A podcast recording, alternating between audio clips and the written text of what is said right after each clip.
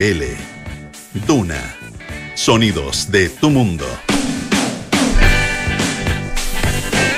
¿Cómo están ustedes? Muy buenas tardes, bienvenidos, bienvenidas a esta edición de día jueves 16 de febrero de aire fresco aquí en Radio Duna. Recuerden que nos pueden escuchar aquí en Santiago en el 89.7, en Valparaíso en el 104.1 en Concepción en el 90.1 y en Puerto Montt a través del 99.7. Pero también en todas partes del mundo, porque para eso tenemos nuestra app Radio Duna, que les digo, funciona fantásticamente. También a través de duna.cl o en el canal 665 de BTR. Y si no nos quieren escuchar ahora mismo, nos quieren escuchar en otro momento, esa es la gracia del podcast. También en duna.cl o a través de Spotify de Apple Podcast o las principales plataformas de podcast de nuestro país. En el programa de hoy vamos a estar rescatando unas muy buenas conversaciones que tuvo Polo Ramírez em, durante este año 2022 aquí en Aire Fresco. Primero vamos a escuchar la conversación que tuvo con el eh, chef Rodolfo Guzmán, amo y señor del restaurante Boragó.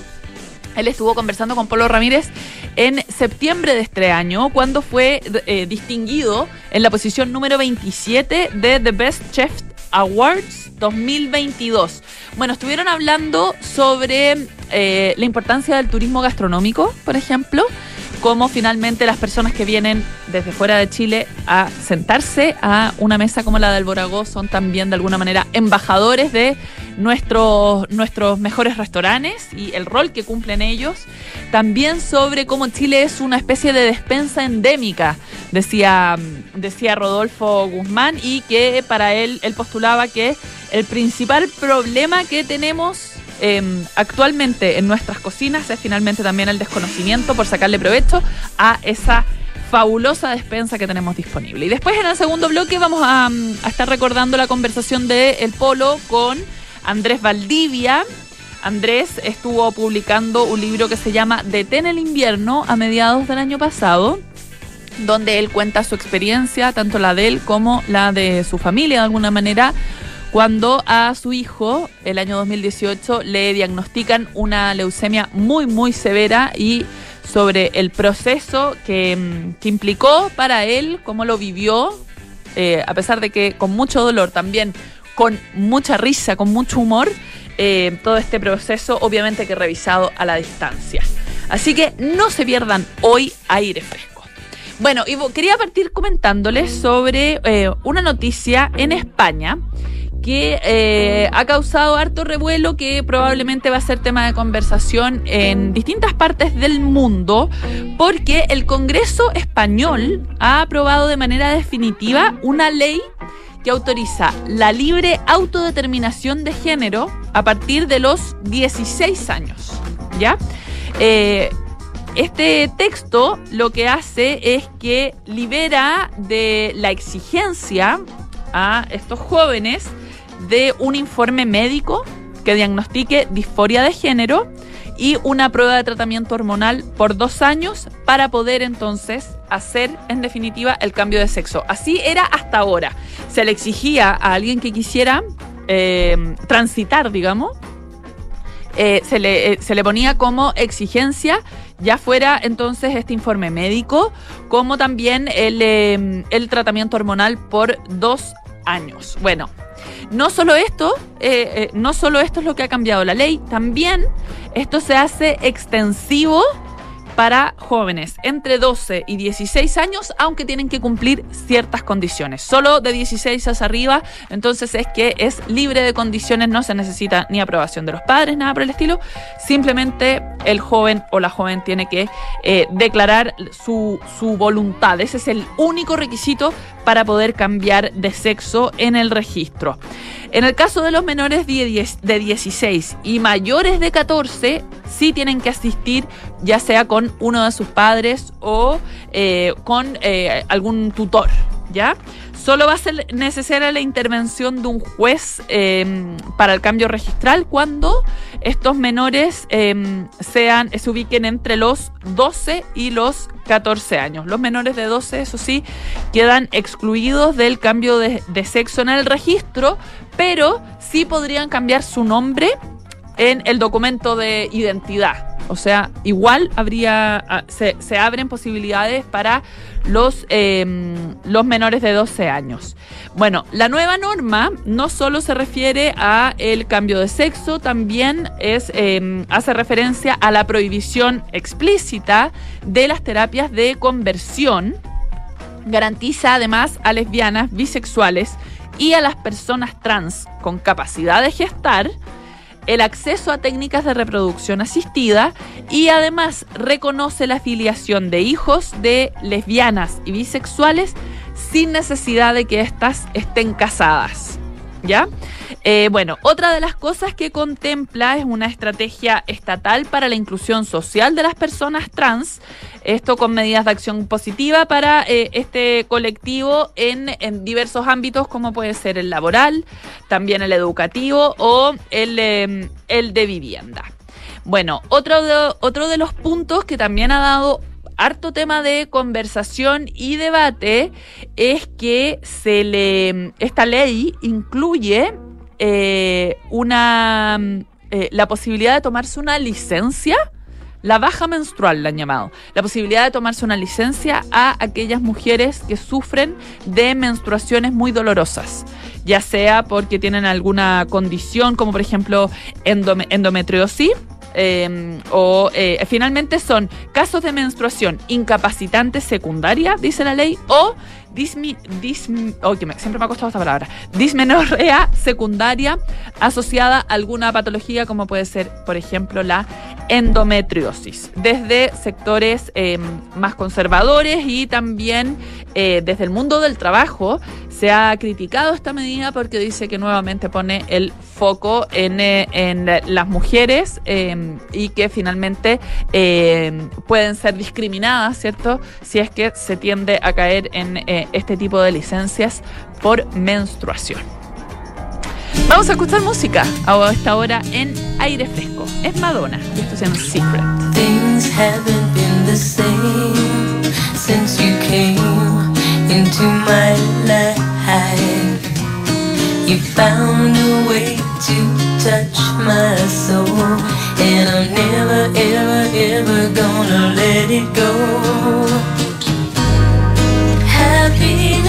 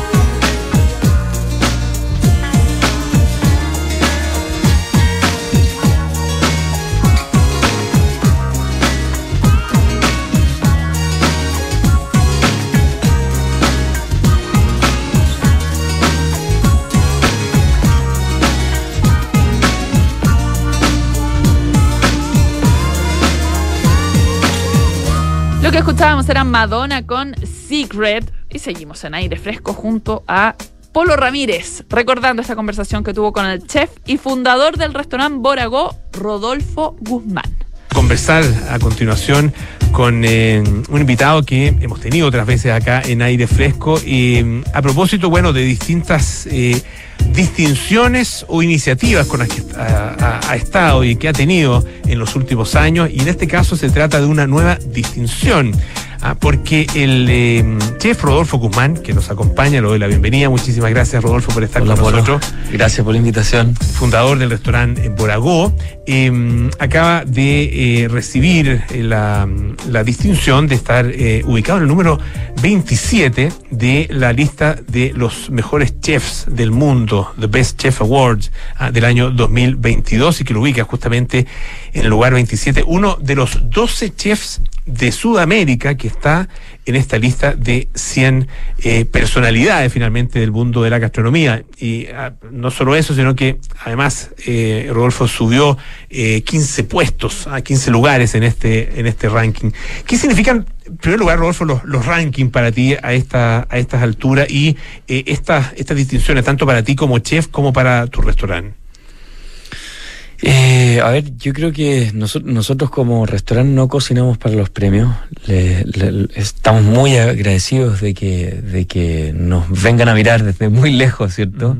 Infinitamente agradecido. De hecho, el Buragó era un restaurante muy pequeñito que estaba en quiebra. Y, y gracias a, a una distinción de nivel mundial, eh, nuestro destino cambió de la noche a la mañana, literalmente, ¿verdad? Eh, o Eso sea fue que- hace ya, ¿cuánto? Unos 10 años, yo ¿no? te Por diría que son, eh, claro, casi 10 años, 10 años. casi 10 Ujú. años. Y, y, p- por lo tanto estamos profundamente agradecidos. En ese minuto mm, yo estaba intentando vender el restaurante. No, no, no hay ningún eh, ningún eh, ningún agradecimiento mayor que ese. Mm. Pero como te digo, eh, los premios son premios y, y solamente, bueno, de alguna forma valían los quehaceres, motivan a los equipos. Y eso está muy bien, pero al día siguiente tenemos que volver a trabajar con muchísima más energía, como, como si no existiera nada, es un volver a empezar y nuestras motivaciones vienen siempre desde nuestro quehacer, que, que, nos apasiona, ¿verdad? Que es lo importante, ¿cierto? En- y e- ese quehacer eh, que se expresa en, eh, en eh, la experiencia, ¿no es cierto?, que tiene la- una persona que va al Boragó, eh, parte de muchísimo antes. ¿ah? En, en la búsqueda de los productos, en la preparación de esos productos, en, en una investigación muy profunda. Cuéntanos un poco de eso, ¿ah? cómo, cómo llega una- un determinado plato, un, det- un determinado producto a convertirse en parte del menú de, de Boragó. Bueno, y yo te diría que es, eh, la cocina es algo súper intuitivo, o sea, eh, no, no, no, es que no es que nos, no- nos tardemos eh, años y años hoy día, sino que es eh, detrás de cualquier plato de hoy vamos a cumplir 16 años a fin de año y yo creo que es como esto es como cualquier performance ¿eh? la, la cocina cuando la empujas realmente fuerte arriba se puede transformar en algo como, como si fuera la Fórmula 1 ¿eh? no, no, no involucra menos profesionalismo que, que la Fórmula 1 eh, eh, y, y esto es, es- muy bonito para nosotros, para lo que lo vivimos desde dentro y nos encanta poder compartirlo con, con- la gente que nos, que nos visita. Entiendo también que, claro, yo te diría, y, un poco con, la, con la pregunta que me hiciste anteriormente, eh, no trabajamos para los premios, estamos muy agradecidos, pero también al mismo tiempo entendemos la gran responsabilidad que significa. ¿eh? Es una visibilidad eh, de alguna manera el Bióragó ha, ha visibilizado a, Chile en el mundo entero. O sea, en todos los países saben que en Chile existe este restaurante, ¿cierto? Que, que es digno de ser visitado. Por lo tanto, hay gente que ha esperado que pase la pandemia, ¿cierto? Todas las restricciones para empezar a venir a viajar a Chile a esto. Mm. Claro, porque hay, hay un turismo gastronómico eh, que es así de especializado y así de, de específico, ¿no es cierto? Eh, Conocer y vi- visitar los restaurantes que están justamente en la lista de los, en este caso, de los mejores 50 restaurantes del mundo. Exacto. Ese, ese, ese turismo pareciera ser que es muy específico, pero específico no tiene nada. Es un turismo más muy, muy grande, es masivo. Eh, tanto así Masivo en, en la suma, digamos. El- en la suma en, en todo el a- a mundo. O nivel sea, internacional, claro. gente viaja por todo el mundo, muchísima gente de todos los países viajan permanentemente a los restaurantes que son especiales, que son diferentes, que son genuinos y que tienen la capacidad de, de- de entregar algo. Y hay gente que viaja mucho, gasta mucho, eh, lo aprecia mucho y como si todo lo anterior fuera poco, vuelve a su país, a su casa y lo difunde. Y lo difunde, claro, que, ese, que ese, ese, ese, boca a boca, como se dice, eh, es, muy relevante también, ah, porque son personas que, que, claro, probablemente tienen también mucha, mucha influencia en un, en un determinado entorno. Eh, por, en, en, hay, hay algunos países donde, donde eh, este, como, donde restaurantes distintos, especiales, con experiencias gastronómicas, eh, eh, como la del Boragó, eh, existen en, en mayor número. Puede haber, qué sé yo, tres, cuatro restaurantes así. En Chile, en ese sentido, ¿ustedes son todavía de alguna manera únicos en su clase o, o sientes que eh, esta, este ejemplo y esta experiencia de ustedes ha, ha tenido, eh, ha, ha generado escuela de alguna manera Por en nuestro supuesto, país? claro, por supuesto que ha generado escuela, por supuesto que ha generado eh, de alguna manera una manera diferente de ver el territorio con ojos de comida.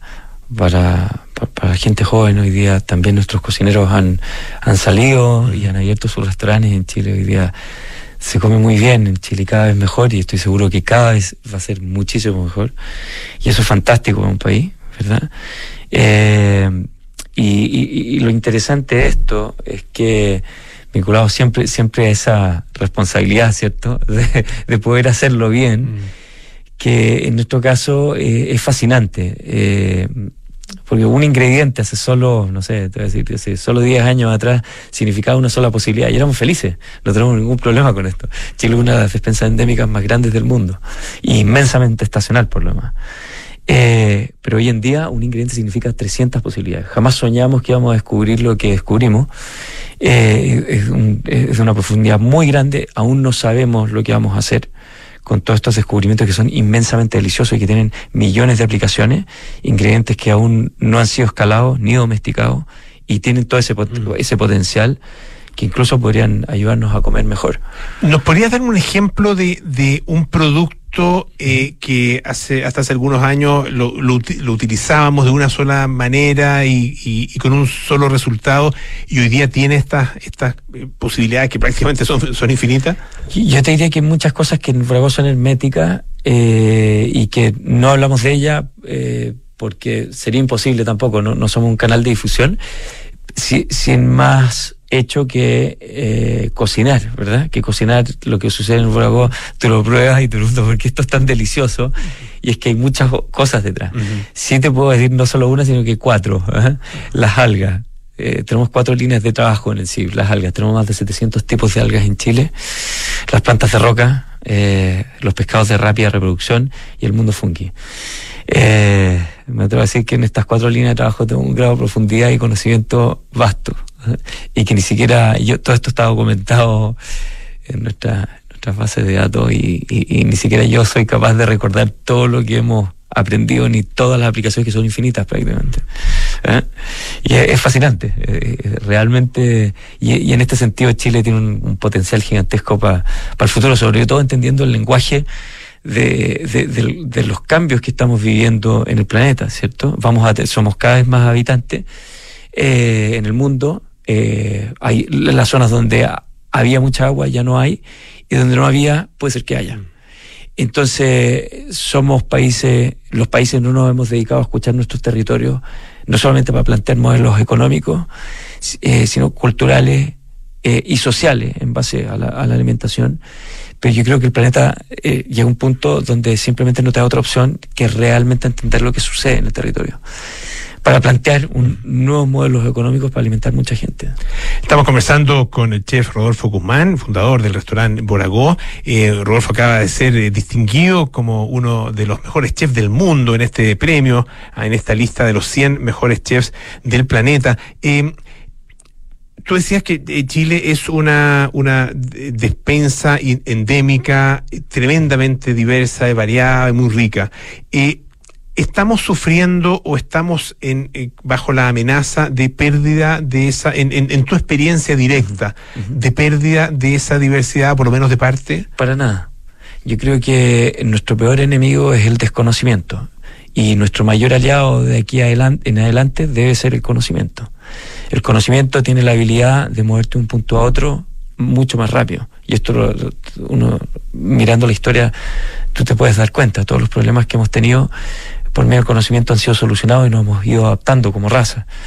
Y yo creo que la alimentación y la comida es algo muchísimo más importante de lo que pensamos en Chile eh, y podría solucionar muchos otros temas. Eh, desde hacer gente más feliz, desde niños más inteligentes, desde un, territorio que es capaz de solucionar un problema alimenticio tan grande como hoy día es la obesidad, que es mucho, mucho más complejo incluso que el COVID, ¿cierto? Porque tiene muchas otras implicancias. Y, y- y la comida nos puede permitir, eh, esta, esta despensa que tenemos, que suena muy linda a nivel gastronómico, eh, nos puede permitir dos cosas que son fundamentales. La primera es la domesticación y la segunda es poder escalar estos, estos ingredientes que son muy importantes para poder satisfacer, ¿cierto?, de manera económica, social, cultural eh, y desde un punto de vista de la alimentación. Tú has venido hablando de, de este tema desde hace ya un, un- un rato, ¿no? Sí. Eh, ¿qué- ¿Cómo, cómo ha- permeado en, en los sectores de, de- de toma de decisiones y de, y de mm, puesta en, en práctica finalmente de las políticas públicas a nivel de autoridades, a nivel de empresas, a nivel, eh, qué sé yo, de representantes electos, etcétera? Yo diría que esto está en 0.0, o sea, no hay conocimiento al respecto. Ya. Pero eso no lo digo como algo negativo, lo digo como algo inmensamente positivo, porque eso solamente te habla del, pos- del potencial que tenemos como país. Si tuviéramos todo el conocimiento del mundo, ¿cierto? Y, estuviéramos el ser aplicando, humano, claro, o y sea, estuviéramos como estamos. o sea, tendríamos un problema Sí. mayor, ¿cierto? Sí. Porque tenemos que importar toda la comida. Mm. El tema está en cuando existen las posibilidades y se, y se juntan el- las personas que tienen el conocimiento para impulsar nuevas posibilidades de alimentarse de forma deliciosa, que esto es lo más importante Mm. de todo. El trabajo de los cocineros hoy día es realmente no solamente cocinar delicioso, sino encontrar posibilidades que sean fantásticas, idealmente no para algunas personas, sino para muchas, ¿verdad? Y eso un ingrediente eh, es capaz de, de abrir esa puerta.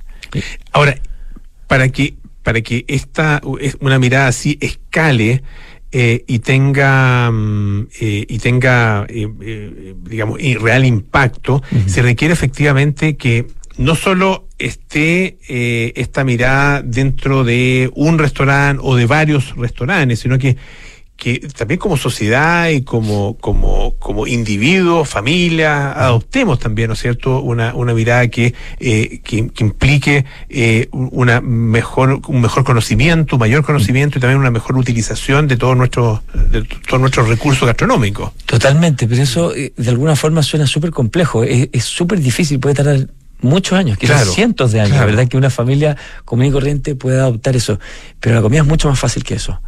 Eh, uno se puede dejar de alguna forma seducir por lo delicioso. Mm. Y cuando hablamos de, la- de lo delicioso, como que a los seres humanos se nos levantan las orejas y decimos, oye, espérate, yo quiero probarlo. Mm.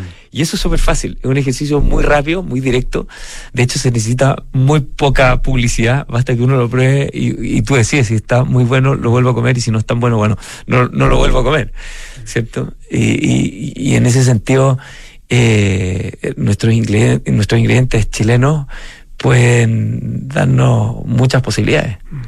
¿Dónde, eh, a ver, cu- cuáles son los próximos pasos? Que, lo, lo- que, ¿Dónde crees tú que está nuestra, eh, nuestro desafío más inmediato ah, eh, para, para eh, poder eh, aplicar ah, eh, el, conocimiento que ustedes han adquirido, que se, que hace- se ha adquirido también probablemente en otros restaurantes, por parte de otros chefs, eh, y, y llevarlo o traerlo a nuestra vida cotidiana?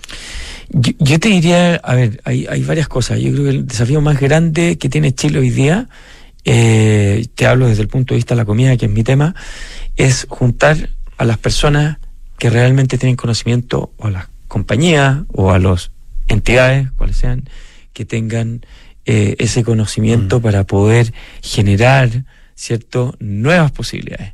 Y eso sí es interesante, porque eso significa economía, cultura, todo al mismo tiempo, todo lo que representa la, la- la comida, ¿cierto? Y yo te diría que eso, eso, es- eso es lo más importante. Rodolfo Guzmán, chef, fundador del restaurante Boragó, muchísimas gracias por haber estado esta tarde aquí en Radio Duna. Que esté muy bien, un abrazo grande. Gracias, Y mucho éxito. Esa era la conversación que tuvo en septiembre de este año Polo Ramírez con Rodolfo Guzmán, amo y señor del restaurante Boragó, cuando era reconocido como uno en la ubicación número 27 de The Best Chef Awards 2022. Vamos a hacer un corte a esta hora aquí en aire fresco. Aprovecha los días match de Renault y obtén increíbles descuentos. Solo por pocos días descubre las ofertas disponibles en Renault.cl o Derco. La Universidad de San Sebastián anuncia su nueva alianza científico-académica con el Centro de Estudios Científicos SEX, potenciando un polo de desarrollo científico en el sur del país. Universidad de San Sebastián, vocación por la excelencia.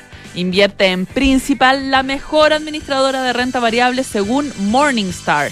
Principal, expertos en nuestro mundo para que tú te enfoques en el tuyo. Hacemos un corte aquí en aire fresco. Vamos y volvemos. Detrás de una gran montaña hay experiencias únicas. Detrás de esas experiencias únicas hay un destino perfecto en medio de la naturaleza. Y detrás de la naturaleza hay un hotel por descubrir. Ven a disfrutar a Hotel Termas Chillán una experiencia única. Ven a conectarte con la montaña, el deporte, la familia y el descanso. Haz hoy tu reserva en termaschillan.cl o consulta por más información en reservas arroba termaschillan.cl. ¿Quieres invertir en el extranjero con una cuenta personal a tu nombre? Hazlo con Principal en nuestra plataforma internacional de inversiones y elige Pershing. Así protegerás tu patrimonio con portafolios diversificados de las mejores administradoras del mundo. 100% en el extranjero con cuenta a tu nombre en Estados Unidos. Invierte en Pershing. Invierte en Principal. Principal, expertos en nuestro mundo, para que tú te enfoques en el tuyo. La rentabilidad es fluctuante, por lo que nada garantiza que las rentabilidades pasadas se mantengan en el futuro. Relájate, respira hondo, inhala y exhala. Cierra los ojos. Estás yendo a la playa, ya sientes que te acercas a las mejores puestas de sol. Estás manejando un SUV único, diseño poderoso, equipamiento sobresaliente. Escuchas música relajante, gracias a un nivel de conducción excepcional. Te sientes seguro en el camino, gracias a su completo sistema de seguridad. ¿Te lo imaginas? Haz realidad tus sueños con Renault Arcana, la evolución del SUV. Un diseño único y sofisticado para disfrutarlo donde quiera que vayas. Cotiza tu nuevo Renault Arcana en Renault.cl. Derco Center.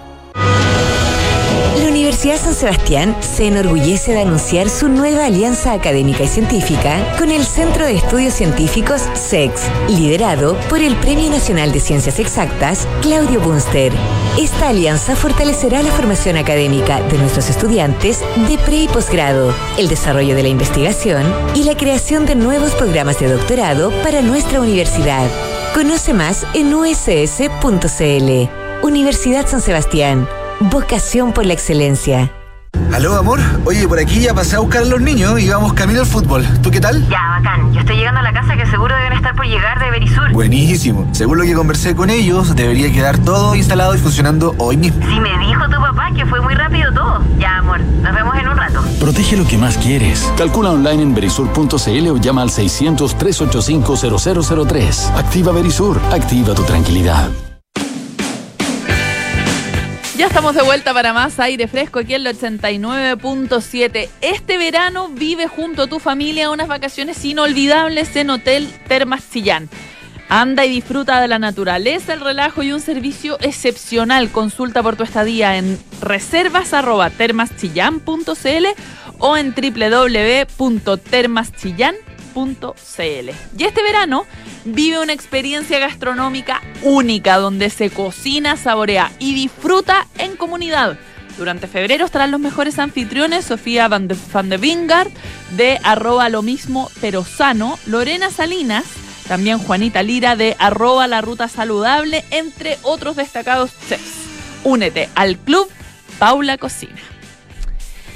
Y mm, ya llegó la hora de una nueva conversación que rescatar aquí en Aire Fresco eh, junto a Polo Ramírez. Él, eh, a mediados de este año, en junio, estuvo conversando con Andrés Valdivia, Andrés es, eh, bueno, ingeniero civil, pero eh, se ha dedicado a la música, ha sido empresario, las ha hecho todas y vino a aire fresco en su versión escritor, porque publicó eh, a mediados de este año su libro que se llama Detén el invierno, donde cuenta la experiencia que vivió él en particular y también eh, su familia cuando a su hijo mm, eh, lo diagnosticaron en el año 2018 de una leucemia muy violenta todo el eh, trayecto que vivió, todo el viaje que implicó este, esta enfermedad eh, dentro de la familia, con bastante humor también, a pesar de lo doloroso de los hechos, es parte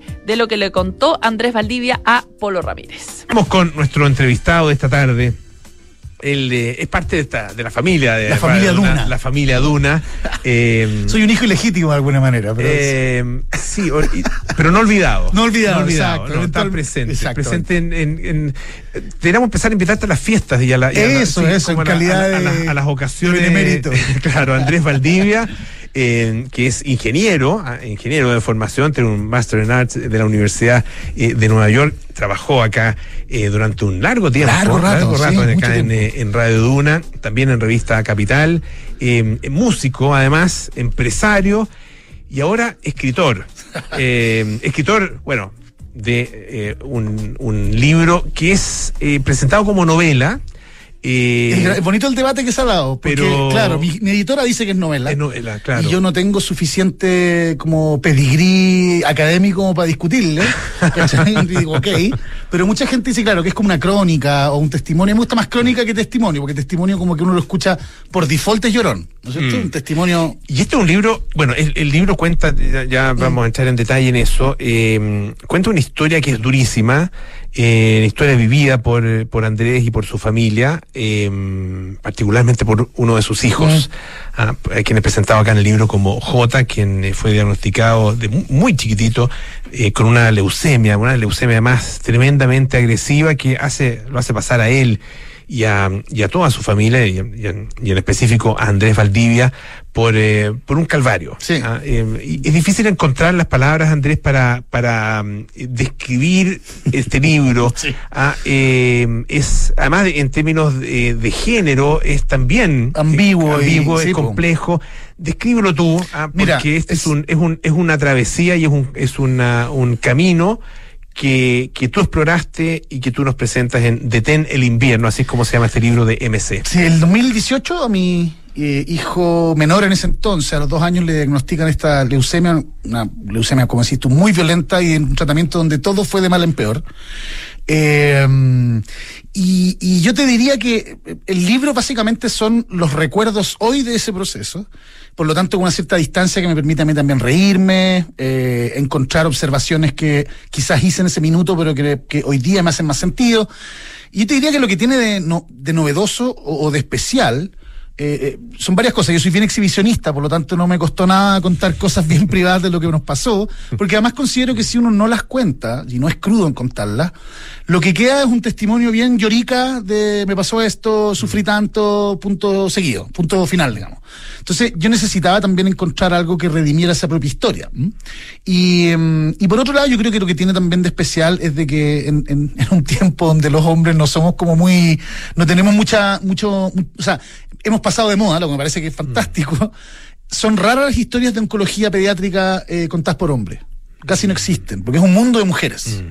Es un mundo de madres, es un mundo de. de- entonces, los, los, los- hay papás, pero los papás aparecen, son cameos. ¿cachai? Aparecen en las noches a alojar con los niños, o de repente, que se hay otros más que están más, más motivados. Más motivados que decir están en la, en la pelea de la clínica, porque están, probablemente están ganando plata para pagar el tratamiento, etcétera. Claro, es, un, claro. es un tema bien complicado.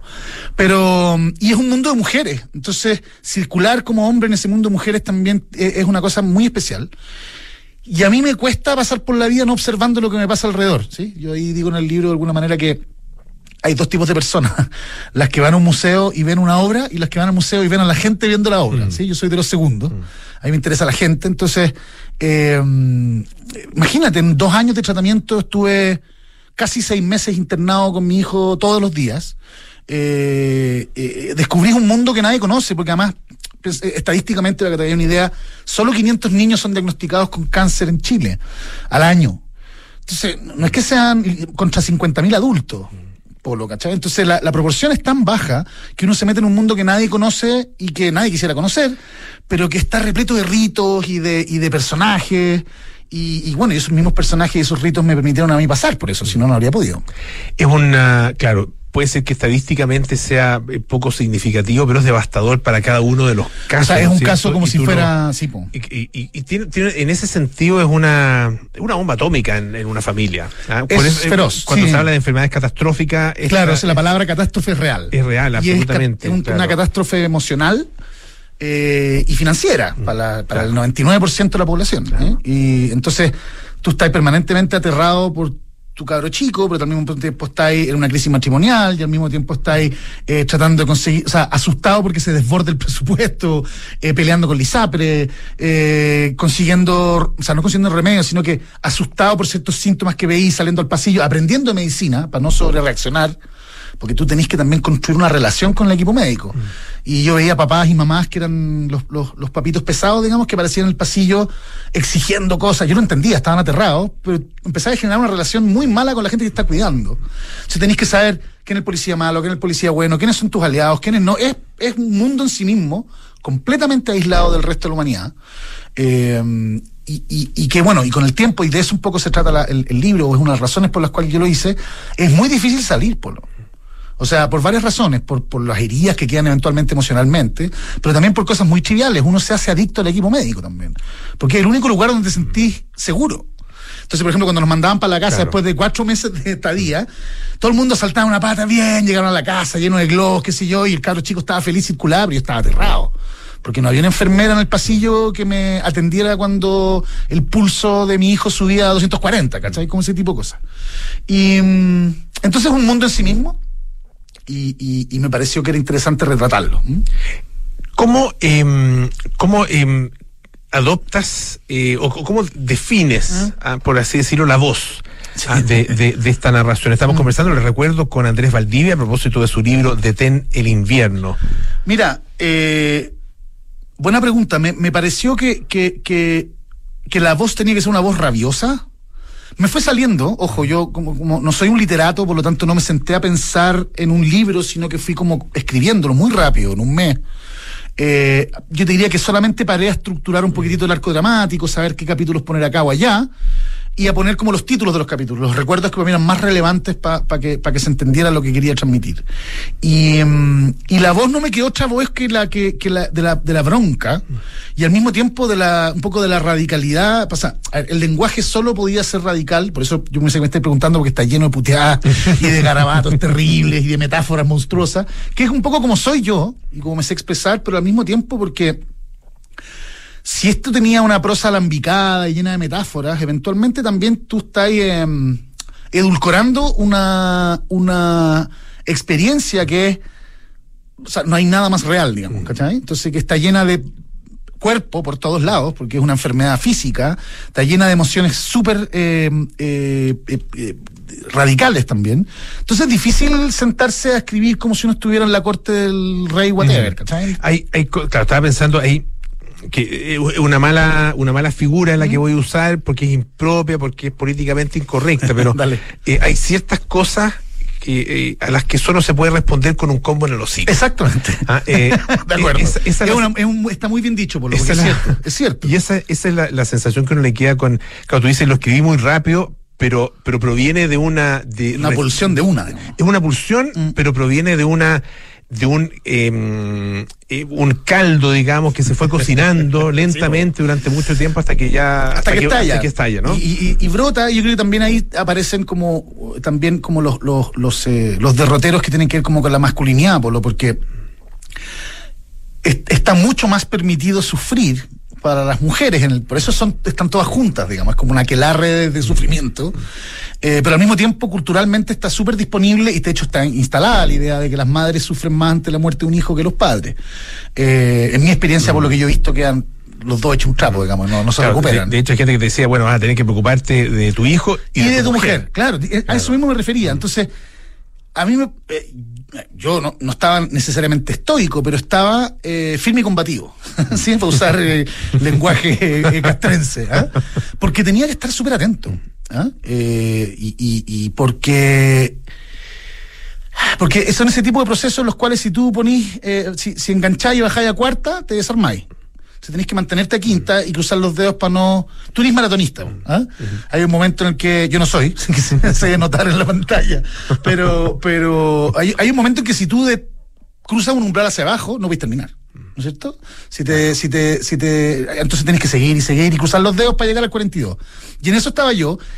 Y toda esta fiaca me vino mucho después, a los dos años de, de que Julián ya estaba de alguna manera como, diría yo, cruzando el umbral de la, este, de la sobrevivencia estadística. Eh, me empecé a dar cuenta de que nadie, incluso los afectos más cercanos míos, tenían idea de lo que yo estaba pasando. Eh, y que de alguna manera yo me sentía muy culpable de tener que, o sea, de no saber cómo manejar mis emociones cuando yo se supone que debería estar agradecido. ¿Sí? Y que el agradecimiento debería ser el único ánimo que me gobernara y sin embargo estaba pero completamente asfixiado. Eh, hay una cosa mega, megaloma en el sentido de que uno siente que vio algo y vivió algo que nadie más en la calle, nadie más sabe. Por lo tanto, te sentís muy solo. eh, y no es trivial conectar con otros. ¿ah? Porque, y, y tiene toda la razón, la gente no está entrenada para conversar de esto. ¿ah? De hecho, claro, tú describes en el libro eh, en general esas, esas relaciones y esas conversaciones eh, y siempre incómodas, eh, Sí, po. nunca, nunca sabiendo. y, y- y yo, y yo no, claro, mi- sin haber tenido la experiencia. Ya eh, sabéis cómo comportarte si le pasa a alguien. ¿O no? eh, es un buen manual de no cortapalos. sé, no, sé, no, no me, no sé si me queda tan claro. No sé si me queda- Mira, en general el silencio es muy, muy Eh, bueno, eso, eso estaba pensando, un poquito. Lo- lo- me- me- menos es más. En este Claro, caso. eh, yo me imagino que lo que uno quisiera escuchar es, es tener de cerca la gente que te transmite la convicción de que están disponibles, pero que no hincha. Mm. ¿Cachai? Porque muchas veces la gente viene a aliviarse ellos de Mm. su propia angustia.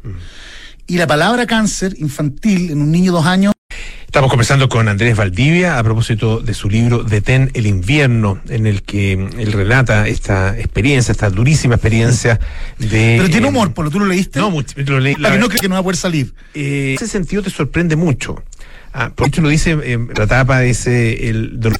Ah, eh, y efectivamente no, no es que el tema esté tratado con cómo está o sea, bueno, La tragedia, pero también lo absurdo. bien el por qué tú no finalmente no no terminas eh, atrapado en la Ah, tragedia. ah. Ah, eh, Que es una cosa súper adictiva, la tragedia, para la gente. Muy adictiva. Claro, o sea, yo, yo creo que hay gente que la, o sea, hay yo conozco personas que la, no sé, no es que la anden buscando para ellos, pero la andan buscando en los otros. Le pasó a Fulano. Una- Mira, la verdad es que eso es una tragedia, es eso, expresar, vivieron de una manera en la que hay De acuerdo, sí, lágrimas po. de alegría y, Y lágrimas- otras de, de- de mala onda. y, y- y unas lágrimas que son, que son también de mucho dolor, porque, porque tiene, tiene esa capacidad, tiene esa capacidad en el libro de, de, de obligar, de obligar la empatía. Mm, Ah, de acuerdo, eh, no, no te, no te puedo, o sea, es imposible que no enganché. Eh, es Si te metí ahí, no salí. Exacto, exacto. Que bueno, eso es una tremenda virtud, encuentro. Ver a quererlo. Esas son las historias de papás, ¿sí? Eh, no están las historias de papás de cuidado. Esas son No, las historias de mamá. de mamá, claro, claro. Entonces, a mí me pareció que eso tenía un cierto valor. ¿Y, y, y cómo iba a escribir esa historia eh, meciendo la cunita y escuchando mazapán? Tenía Mm. que meterle chuletas nomás, ¿ah? porque si es lo que le pasa a uno, no hay nada que hacer. ¿Mm? Andrés, eh, que, a ver, no, no, no quiero, porque el libro, el libro obviamente tiene, tiene un, una, un valor eh, literario eh, en, eh, que va más allá de la historia que Mm. o sea, de alguna, de, alguna manera te trasciende. Ah, esta historia ya no es tuya, Mm. en, en- en- cierto sentido. Una tiré vez ahí, que sí, de la acuerdo. tiraste acá y ya y, y nosotros podemos apropiarnos la, Mm. la historia. Por lo tanto, es una historia en ese sentido de la cual no vamos a, a- a ni siquiera contar el final, porque Mm. Spoiler. porque es spoiler, po. porque por decirlo de esta manera, tú coqueteas con la muerte Permanentemente. ¿ah? En- en, eh, y, y- y de manera muy, muy cercana. Mm. Ahí, o sea, yo no conté, porque quiero contar spoilers, pero como te decía, el tratamiento de mi hijo salió mal, mal, mal, mal. Y estadísticamente, cuando las cosas empiezan a salir mal, tus chances se reducen y en pediatría ser, ¿cachado que uno dice, escucha de repente un adulto que te dice como, no, mi marido tenía dos y medio por ciento sobrevivir? Bueno, en los adultos esas cosas pasan. Cualquier niño que tiene menos de un 20% sobrevivir no va a sobrevivir. Así funciona con los niños. Eh, entonces, cuando se te dan vuelta todas las estadísticas, eh, es... eh, bueno, y ¿sabes qué? Son largos tus tratamientos. Yo siempre pongo el ejemplo que es como... Ojalá no me pasara nunca, pero si atropellan a un hijo tuyo, hay un tiempo acotado de tratamiento específico, de miedo muy profundo, pero que no dura dos años. Entonces tú eh, vas metiéndote en un pozo donde la muerte está ahí circulando. Tenés que aprender a convivir con ella. Nadie sabe convivir con la muerte, nadie está entrenado para eso. Te va a ir descubriendo a ti mismo cómo bancártela. Ese, bueno, y yo te diría que, volviendo al tema literario, yo, la razón por la cual tiré esta historia afuera, digamos, porque podría haberla hecho en un PDF para mi hijo, ¿no? Y cuando Claro. tuviera 18, y la aquí está, digamos, ¿ah? lee tu historia, que es la nuestra. Eh, fue porque las personas con las que, o sea, mi, mi editora me dijo, oye, esto tiene calidad literaria en sí misma, es una historia que merece ser contada. Yo tenía hartos remilgos sobre, sobre, sobre publicarla, entonces la testé con algunos escritores. Y todos me dijeron, upa. Entonces dije, ok, chalupa. Andrés Valdivia, autor de Detén el invierno, muchísimas gracias por estar esta Gracias, tarde acá Polo, sobre todo por tus preguntas bacanes. Muchas gracias. Esa era la conversación de Andrés Valdivia, autor de Detén el invierno, junto a mm, Polo Ramírez, que estuvieron conversando a mediados del año 2022 aquí en Aire Fresco. Vamos a seguir con la música el 89.7. People are strange. Echo and the Bunnymen. En Duna. People are strange when you're a stranger. Faces look ugly when you're alone. Women seem wicked when you're